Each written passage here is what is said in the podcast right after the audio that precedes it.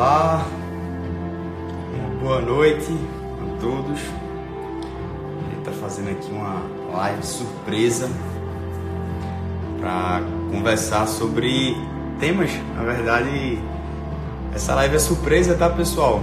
Uma boa noite, uma boa noite a todos. Me desculpe um horário aqui para a gente conversar. Eu estava lendo aqueles livros que a gente começa a ler antes de dormir, né? Tudo bem, Fred? Boa noite. Eu não sei se vocês têm interesse em conversar sobre alguma coisa especificamente, né? Eu estava refletindo sobre os caminhos, as trajetórias que a gente acaba tendo né, durante, durante essa caminhada dos concursos e como nós somos, enfim, ousados em esquecer da, das dores. Eu não sei vocês, né, como é que tá aí a, a noite. Boa noite, pessoal. Boa noite, estante AGU projeto de lei aí dos honorários advogatícios que movimentou hoje o dia. Né? Antes de comentar, tudo bom, Ilana? Uma boa noite. Estou tentando aqui fazer aquela live insônia, né? aquela live que a gente conversa rapidamente sobre alguns temas, mas a questão do projeto de lei acho que é um tema muito polêmico, vocês viram em todos os noticiários hoje. Então acho que parando um pouco, né, descansando um pouco, acho que não é essa a ideia. Eu estava falando sobre os caminhos que a gente começa a enfrentar no ramo dos concursos e a gente começa a ter a percepção de como é incrível a noção do ser humano de esquecer das dores, de esquecer da caminhada, da trajetória que é feita. Como a gente se esquece das coisas, como é fácil você ter o deleite de só imaginar a sua situação atual de vida, mas deixar de olhar para o seu passado é realmente algo que nos acomete facilmente. E fazendo essa reflexão, eu lembrava justamente das nossas dificuldades que nós temos ao estudar, porque muitas vezes nós queremos suspender todos os projetos paralelos ao estudar. Eu não sei se essa situação é só, quer dizer, foi só comigo, né? Tinha um momento em que eu pensava, caramba, velho, se eu só estudasse, eu acho que tudo seria muito mais maravilhoso. Se eu pudesse dar uma pausa nessa época final de ano maravilhosa de confraternizações, enfim, de você poder conversar com os amigos, eu acho que eu seria um cara completamente diferente. Eu acho que eu conseguiria ter mais resultados, eu acho que eu conseguiria andar melhor na vida se talvez a minha família não me pedisse tanto, ou melhor dizendo, se não quisesse tanto as reuniões aos domingos. Será que isso mudaria é, a minha rotina de estudos? Será que eu, eu conseguiria estar mais? Se eu não trabalhasse, será que isso não seria melhor? Eu não sei se você tem essa percepção. Eu também não sei se o áudio está muito ruim, se você puder, a cena aí, né, que é importante ter, ter essa consciência se está te atrapalhando muito o som que eu estou escutando. Então, veja, você começa a caminhar, mas você começa a sentir que às vezes é preciso ter mais foco. Só que até que ponto ter mais foco faz com que você atrapalhe né, essa percepção de que a sua visão não pode ser limitada a um ponto só. A sua visão ela não pode estar tá limitada só a querer a aprovação. E eu acho que não sei se você está conseguindo compreender às vezes, é, é, porque às vezes quando a gente fica só preso em um ponto só, a gente deixa de perceber o mundo ao nosso redor. Isso talvez é uma falha humana. É uma falha humana, mas que graças a Deus que quando você percebe isso, é quando dá o estralo, portanto, de que você sabe que tem muitos caminhos ainda a serem percorridos, porque você estava focando só em alguma coisa. É aquela ideia. Talvez eu possa é, suprimir aqui um, um grande exemplo prático. Quando você pensa assim, ah caramba, queria ser meu chefe. Queria ser meu chefe. Eu queria, enfim, o meu chefe é. Eu quero ser o meu chefe. Só que quando você fica olhando muito por, por querer ser o seu chefe, faz com que você enxergue, ou melhor dizendo, você não enxergue todo o outro panorama que pode trazer uma nova realidade. Veja, a questão não é querer ser seu chefe, o negócio é só querer ser seu chefe. A questão não é querer ser, ser seu chefe, é querer ser seu chefe com base em algum tipo de visão que é completamente limitada naquela sua perspectiva que você vê do seu chefe e que na verdade a sua perspectiva tem que ser, poxa, bicho, eu quero o melhor para minha vida. E o que tiver que fazer para o melhor para minha vida, é isso que vai dar certo. Então, quando você começa a perceber, portanto, que a visão não é querer ser seu chefe, sim, eu quero fazer o melhor possível da minha vida. Ainda que isso impute sacrifícios, ainda que isso impute algumas mudanças.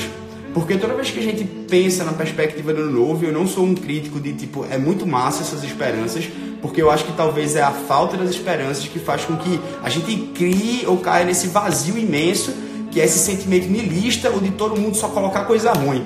Eu ligo a TV, eu passo 15 minutos para ir no médico e só vejo noticiários ruins, só vejo noticiários com tragédias. Não estou criticando que a gente tem que ser avesso ao que está acontecendo no mundo, mas eu estou falando que, caramba, e até que ponto eu me contamino com isso? Até que ponto eu começo a ver uma perspectiva só de pessimismo? Quantas pessoas vão falar sobre, enfim, como tá ruim, desandando tudo em concurso público? Como é que você lidar com isso? Eu tenho uma curiosidade. Como é que você lidar com a, o cenário pessimista de tudo na nossa vida? É, boa noite, pessoal. É, a temática da live é uma temática completamente livre. Então fique aberto a participar aqui que a gente vai dialogando, tá? Eu vi que foi a Camila perguntou Projeto PGE também, já pensei assim, mas percebi que estava vendo a vida passar sem que eu pudesse aproveitar as coisas boas que não se repetem. Eu acho que essa é a grande controvérsia, né, da gente... Até, até que ponto a gente enlouquece? Quem vai dar os limites? Porque se você fica olhando só o mercado, só a TV, só os exemplos, digamos assim, os casos de sucesso, a gente não consegue entrar nos bastidores. E eu, isso é o que eu fico mais incrível, é quando a gente consegue pegar uma pessoa e consegue literalmente olhar não com os olhos do caso de sucesso, mas com os olhos dos bastidores, que é quando a gente consegue realmente enxergar aquela pessoa como igual, como ser humano, como a, aquele cara que está com a gente, né? Então, só voltando aqui pro assunto, que acho que eu queria finalizar a live dentro dessa perspectiva, eu estava pensando muito nos caminhos que a gente faz, que a gente consegue percorrer, mas que por muitas vezes nós nos esquecemos das dores. A gente se esquece, portanto, das fases difíceis. E essas fases difíceis, eu acredito, é justamente quando você abre um pouco sua visão e percebe que você não está no mundo sozinho.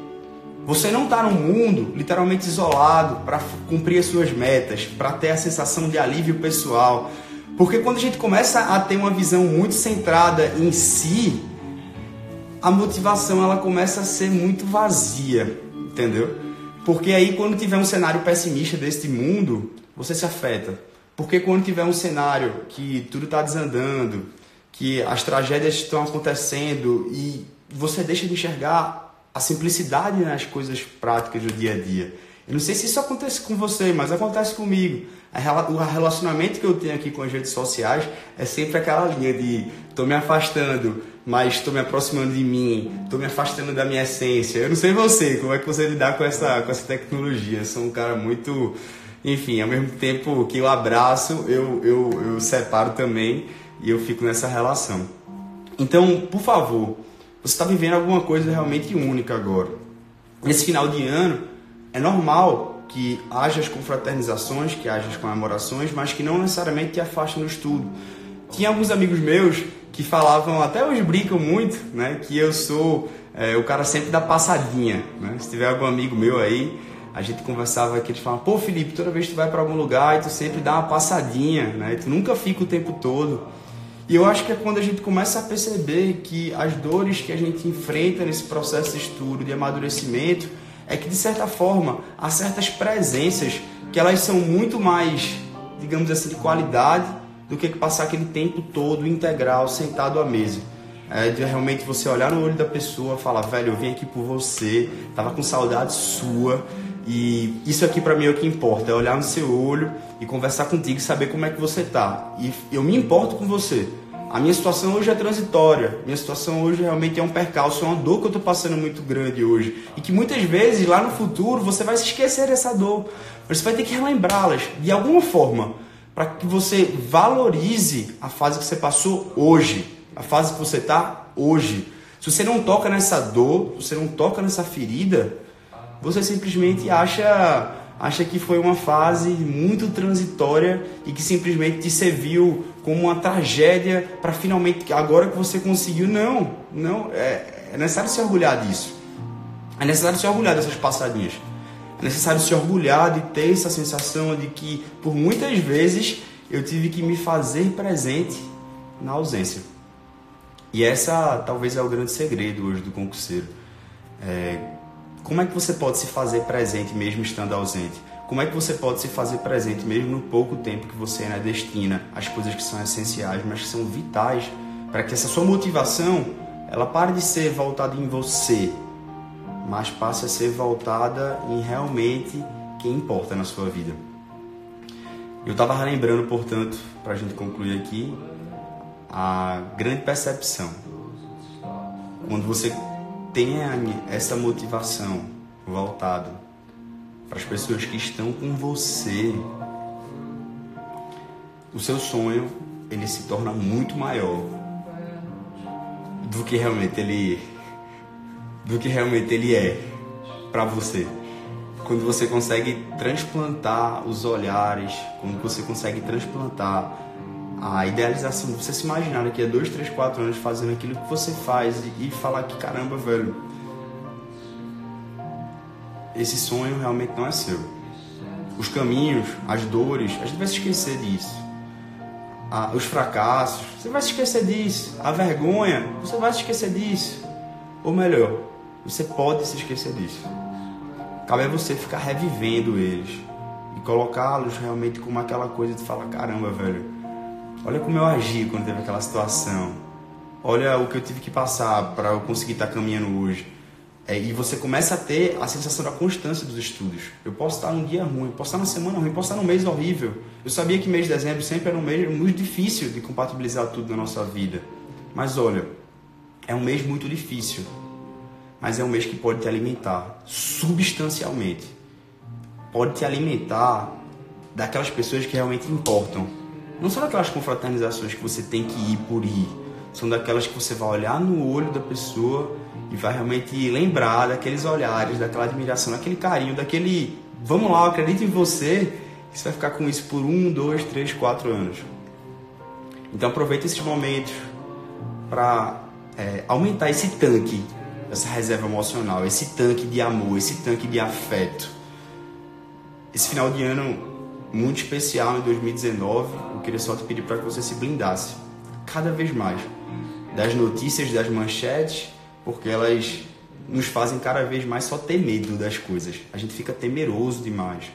Porque, a não sei se você, ah, é, hoje vai fazer 35 graus e amanhã já vai fazer 20, use, beba muita água, é sempre mensagens terroristas, são sempre coisas para deixar a gente desesperado, quando na verdade não precisa dessa entonação toda, não precisa dar esse medo todo, não precisa ameaçar tanto. Mas às vezes é esse medo, é essa ameaça que conquista, que cativa, que fica na sua mente. Você não precisa agir sob medo. Você está na hora de pensar realmente naquilo que está fazendo você caminhar e seguir firme. Então, gente, uma boa noite. Me desculpa aqui por alongar já por mais de 15 minutos. Se tiver alguma dúvida, pode ficar à vontade. Eu só queria que nessa madrugada, não sei, eu fico pensando muito assim, quando eu faço essa live, quando eu vou comentar filme, bicho, o que, é que a pessoa está fazendo do outro lado? tá olhado aqui no celular, deitado, tá no sofá, ou tá lavando a louça aqui, tá falando, pô, o que é que Felipe veio fazer comigo aqui, falar 11 horas da noite. Acaba não tem o que fazer não. Acaba tá falando besteira e eu tô querendo simplesmente aqui, tô impaciente, não tô conseguindo me concentrar, tive um dia horrível. Eu fico muito pensativo assim, o que é que, poxa, tô aqui, acabei de tomar meu chazinho, acabei de fazer aquela leitura que a gente começa a refletir um pouco no nosso dia e eu faço, bicho, tem certos pensamentos que eu acho que eles não podem dormir comigo, não podem morrer comigo. Eu acho que é necessário que a gente viva as coisas, porque quando começa também a falar demais sem antes viver, isso não é experiência. Isso é repassar ideias dos outros que eu não cultivei dentro da minha vida. Mas eu quero que você, dentro dessa sua experiência, veja que você também tem algo a viver e algo a demonstrar o que você está crescendo aí dentro. Você não tem que esperar você ser, enfim, um case de sucesso, um aplauso. Você não tem que esperar isso para você sentir legitimada a dizer quais são as batalhas que você está enfrentando. Porque às vezes você dizer as batalhas que você está enfrentando é uma forma de mostrar, de reconhecer aquilo que você vem fazendo. Porque às vezes a gente nega tanto, a gente esconde tantas coisas. Eu também sou, enfim, defendo essa corrente que a gente deve guardar realmente os nossos tesouros para quem realmente vá literalmente estimular. mas a gente tem que ser muito sincero quais são os nossos, nossos tesouros para nós mesmos. Senão também você começa a relativizar demais. Você começa a, a enfim, hoje a gente vive um tempo que vá que tudo pode, né? Tudo pode. É essa a ideia. Tudo pode hoje. Não tem nada errado. Mas se tudo pode, se nada é errado, há uma necessidade de a gente também, de certa forma, para pensar que tem que ter algum tipo de valor nas coisas. Quais são os valores morais que você tem dentro de você? O que é que você carrega como um princípio, assim, aquela mestra? Viga mestra, isso aqui não, isso aqui não. Então, tem alguma coisa dentro de você aí. E essas perguntas, elas são necessárias você fazer, principalmente nos tempos de crise. Um forte abraço. Fica com Deus. Lívio aqui. Não posso dormir sem perguntar. Você tem dificuldades com provas discursivas. Vocês estão escutando aí, não? Tá tudo certo? Esse somzinho aqui tá. Beleza, Lívio. Velho, só pra gente finalizar aqui, as dificuldades com as provas discursivas, eu, eu penso mais dentro dessa ideia, né? Que é. Eu tenho uma experiência com provas discursivas, não de fazer, mas de escrever do trabalho em si. Mas é, é, é porque quando a gente está acostumado a marcar X, é aquela coisa, é objetivo, né? Você vai eliminando, fica mais fácil chegar na resposta. Na prova discursiva, você tá seus pensamentos a mil, tem um bocado de palavras-chave e parece que você tá pegando as palavras-chave e depois que você encontra as palavras-chave, você tem que juntar as palavras-chave com conectivos que façam sentido em uma ordem de prioridade realmente que assim. Então, dependendo da sua, do seu grau de perfeccionismo, a dificuldade nas provas discursivas ela tende a aparecer meio nesse sentido porque é o tempo pressionando, é a sua cabeça buscando as informações, querendo as palavras-chave, é utilizar os conectivos ideais e às vezes você tá lá com aquela letra assim que você tem. Então, assim, eu acho que a, a maior dificuldade nas provas discursivas é realmente você tirar o pane que se dá quando você pega um tema que você sabe. Porque as minhas maiores dificuldades em provas discursivas foi quando eu sabia os temas. Porque é quando você barra aquela percepção do desafio, da adrenalina e fala, não, essa aqui eu acho que vai. Não. Pior sensação que tem é você, eu acho que vai. Não, eu vou esgotar até o fim o meu rascunho, as palavras-chave, depois eu faço. Quando você acha que a coisa está no seu colo, a coisa não está no seu colo. Entendeu? E você dizendo, você esquece alguma informação preciosa. Então acho que é a dificuldade das provas discursivas é mais você controlar o emaranhado de pensamentos, quais são as palavras-chave e coisas que não podem faltar de jeito nenhum. Depois, velho, só começa, né? Mas assim, tudo tem um treinamento. Assim como você vai fazer no AB, você vai treinar, quando você vai fazer prova discursiva, você também, você também deve treinar. Beleza? Pessoal, mais alguma dúvida aí? Pode falar qualquer coisa, estou à disposição. Joyce, Lívio, Projeto PGE, tiver alguma coisa aí, Jaque, Camila, Neuma, Concurseiro Solitário, Sheila, todo mundo que está aí na transmissão. Foi uma live bem de surpresa, não quis avisar ninguém, era mais algo que. Enfim, eu acho que a gente vai tendo essa percepção da caminhada que a, nós somos seres complexos, nós não nos respondemos em frases simples, mas é óbvio que quando você tem algumas vigas mestras, a disciplina, há uma questão de foco que você consegue realmente perseverar na caminhada. Entretanto, perceba isso. Acho que era um exemplo do Cortella, né? Não sei se vocês já viram esse exemplo. Que ele fala que tinha uma senhora, né? E essa senhora ela tinha uma vaca, ela tinha um porco e ela tinha uma galinha. Já viram essa essa essa essa ideia, não? Né? Então veja, projeto PGE. Você tinha uma vaca, uma galinha e um porco. A senhora tá lá na fazenda e ela meio que queria pegar um rato que tava lá. Quando ela coloca a ratoeira, sem querer, ela pega uma cobra, a cobra pica ela, ela fica doente. Quando ela fica doente, que ela tá no hospital, o médico fala: olha, você tem que é, matar a galinha, você tem que fazer uma canja. Ela mata a galinha e come a canja. E aí quase que ela fica à beira da morte, só que nesse processo de ficar à beira da morte, ela se salva. Então quando ela se salva, ela faz uma festa com toda a família, né, para comemorar que ela se salvou, teve um livramento. E aí ela pega e mata simplesmente o porco para fazer lá, enfim, a feijoada, tudo e tal. E aí depois só tem o quê? Só sobrou a galinha, só sobrou a vaca. Só que como ela não tem mais dinheiro, agora ela vai ter que vender a vaca dela. E você vai perguntar o que é que tem a vaca, o é que tem o porco, o que é que tem a galinha, não tem nada. Mas perceba justamente a ideia que o complexo, o sistema, ele te envolve, tem alguma coisa a mais. Não é simplesmente o seu aspecto profissional, o seu aspecto pessoal, o seu aspecto em relacionamento. As coisas não estão separadas, elas estão juntas.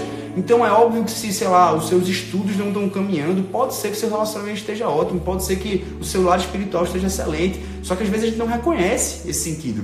E eu acho que talvez esse final de ano seja muito para você calibrar esse lado emocional, esse aspecto religioso, esse aspecto da amizade, esses outros aspectos caminham juntos com você e te levam à aprovação também, certamente. Porque você há de concordar comigo, se você, enfim, briga com seu familiar, você briga com sua esposa, com seu marido, você não vai estar bem. Você não vai estar bem dentro de si. Então, meio que essa perspectiva, né, de você perceber que o todo faz a diferença. Ah, cada detalhe faz a diferença. Beleza? Bom, pessoal, muito obrigado. Projeto PGE, se eu já pensei em desistir, rapaz, você. Você tá doido, velho. Você pensei demais. Demais. E e acho que poucas pessoas talvez possam dizer com tanta convicção assim que não pensaram em desistir, eu acredito. Mas aqui eu falo por mim, eu lembro que quase todo final de semana, velho, quase todo final de semana batia aquela sensação de desespero, batia a sensação de não estar tá caminhando, de não estar tá cumprindo as metas, de estar tá falhando, de não estar sendo eficiente, não estou sendo produtivo, estou me afetando demais com as coisas da vida, eu não estou conseguindo separar as situações. E a melhor sensação que tem é quando você joga tudo pro alto, né? Joga tudo pro alto, cai no choro, no outro dia tá irritado, tá rebelde, não quer fazer mais nada, muda os planos, e aí, ah, vou ver o que, é que eu vou fazer. E quando você começa a ver o que você vai fazer, aí que bate o desespero, fala, caramba, eu tô há tanto tempo insistindo nisso. Eu, eu sou. Eu não, eu, não, eu não consigo me ver sem estudar para concurso e eu acho que foi basicamente nesses vários tentar desistir e voltar. Era desistir na sexta, sábado ficar no transtorno, domingo eu voltava, segunda eu recomeçava, né? Que eu tive uma reflexão que foi a que mais me choca dessa questão de desistir. Que eu falava, meu Deus, se eu parar, para onde é que eu vou? Vou fazer o que se eu parar? E aí, essa pode ser uma sensação de desespero de alguém que está lá há muito tempo fazendo aquela coisa, que não está vendo resultados e que simplesmente fala, bicho, é melhor desistir. É porque. Só que se eu vou desistir agora, eu também não fiz nada pro plano B. Eu não tenho um plano B. E aí foi quando eu tava nessa conversa íntima assim antes de dormir, que eu ficava, caramba, velho, e agora? E aí, no momento de oração assim, eu falei, caramba, velho, se você não tem para onde ir, é porque é óbvio que está no caminho certo é óbvio que você só tende a olhar para frente agora. Se eu não sei como é que seria, como é que seria a minha vida se eu não estivesse estudando? Não sei, velho, porque está no caminho certo. É porque você está onde você deve estar. E você está cometendo os erros, os equívocos, os, as dores, os sentimentos, porque são os sentimentos próprios que você tem que passar. Então acho que é essa meio que a ideia. Se você olha para trás e faz assim, caramba, eu não sei o que seria de mim se eu não tivesse começado, eu não sei onde eu estaria, é sinal que você está no caminho certo. É sinal que você deve continuar caminhando para frente. É, é sinal que você está na direção certa. E aí a velocidade que você quer imputar e o controle que você quer ter a certas coisas que às vezes a gente não controla é que é algo que você deve revisitar dentro de você. Beleza? Bom, pessoal, uma boa noite. Desculpa aqui Estou conversando com vocês, podem ficar à vontade. Eu acho que nesses papos, eu vou tentar fazer algumas lives assim aleatórias, bêbadas, né, como diz, é mais para tentar trazer essa percepção de proximidade. Às vezes a gente escreve histórias, a gente conta dramas, mas muitas vezes a gente esconde aquilo que realmente precisa ser dito. E aquilo que realmente precisa ser dito é para que cada vez mais você enxergue em mim ou enxergue nas pessoas que, sei lá, você, enfim, pode admirar, você pode achar o máximo que seja, que tem os mesmos vícios, os mesmos erros que você, que passou pelos mesmos processos de dúvidas e que de certa forma continuam sendo seres humanos, velho. Não muda muita coisa não, tá? Ah, muda, Felipe, muda muita coisa. Claro que muda, mas em essência, no fundo, em verdade, relembrando das dores, como seres humanos toca, sente, dói, chora, e a gente vai vivendo constantemente nessa contradição. Então, Eu queria só desejar para vocês uma boa noite, professor Alberto. Aí um forte abraço para você, parabéns pelo trabalho que está fazendo também nas redes sociais. E de certa forma, realmente o nosso desafio é tentar fazer isso, né? Tentar só mostrar um pouco mais de simplicidade para tirar um pouco o salto alto, né? tirar um pouco as vestes, paletós, as coisas tão formais, a gravata, que coisa que a gente, nosso dia a dia, tem que usar, vestir, enfim, os decoros. Mas no fundo, no fundo, a gente tem que tentar trazer esse papo mais horizontal, de estudante para estudante, como eu digo, de aluno para aluno. Isso que faz a gente caminhar e andar para frente, realmente sabendo que. Enfim, velho, é isso aí, é vida real, vida real. Eu, eu, eu gosto muito dessa hashtag aqui, vida real. Tá bom? Pessoal, forte abraço, boa noite, fiquem com Deus e até a próxima. A gente vai se falando aí. Uma boa noite, um sono revitalizador e amanhã um passo de cada vez, tá? Problema de cada vez, de cada etapa, sem querer antecipar tudo. Olhando, não é não, professor Alberto? A gente quando vai pegar aquela pilha de processo, quando a gente pega aquela pilha de papel ali que está desordenado em casa, você não quer mexer, você não quer tocar, você fica lá procrastinando. E aí quando você começa a pegar os papéis, que você para, passa um dia uma vez na semana, você vai lá, vou enfrentar aquilo ali. Você bota tanto peso, quando você começa a enfrentar as coisas, você vai vendo que, enfim, 10 minutinhos, 20, você já jogou um papel fora, já selecionou, já não gastou tanto aquele esforço que você ia gastar. E aí você tira todo aquele medo que você criou. Você sofreu muito mais do que ele fato quando você parou parou para fazer do que quando você se imaginou fazendo, né? Então acho que é mais ou menos essa ideia quando a gente começa a enfrentar uma coisa de cada vez e não quando as coisas saem do nosso, enfim, do nosso padrão, né? Beleza? É isso aí. Constância com equilíbrio é o grande desafio, né? A constância é o, é o nosso grande desafio diário em tudo que a gente faz. Um forte abraço, uma boa noite novamente para você. Vamos em frente, fique com Deus. Até a próxima. Fique em paz.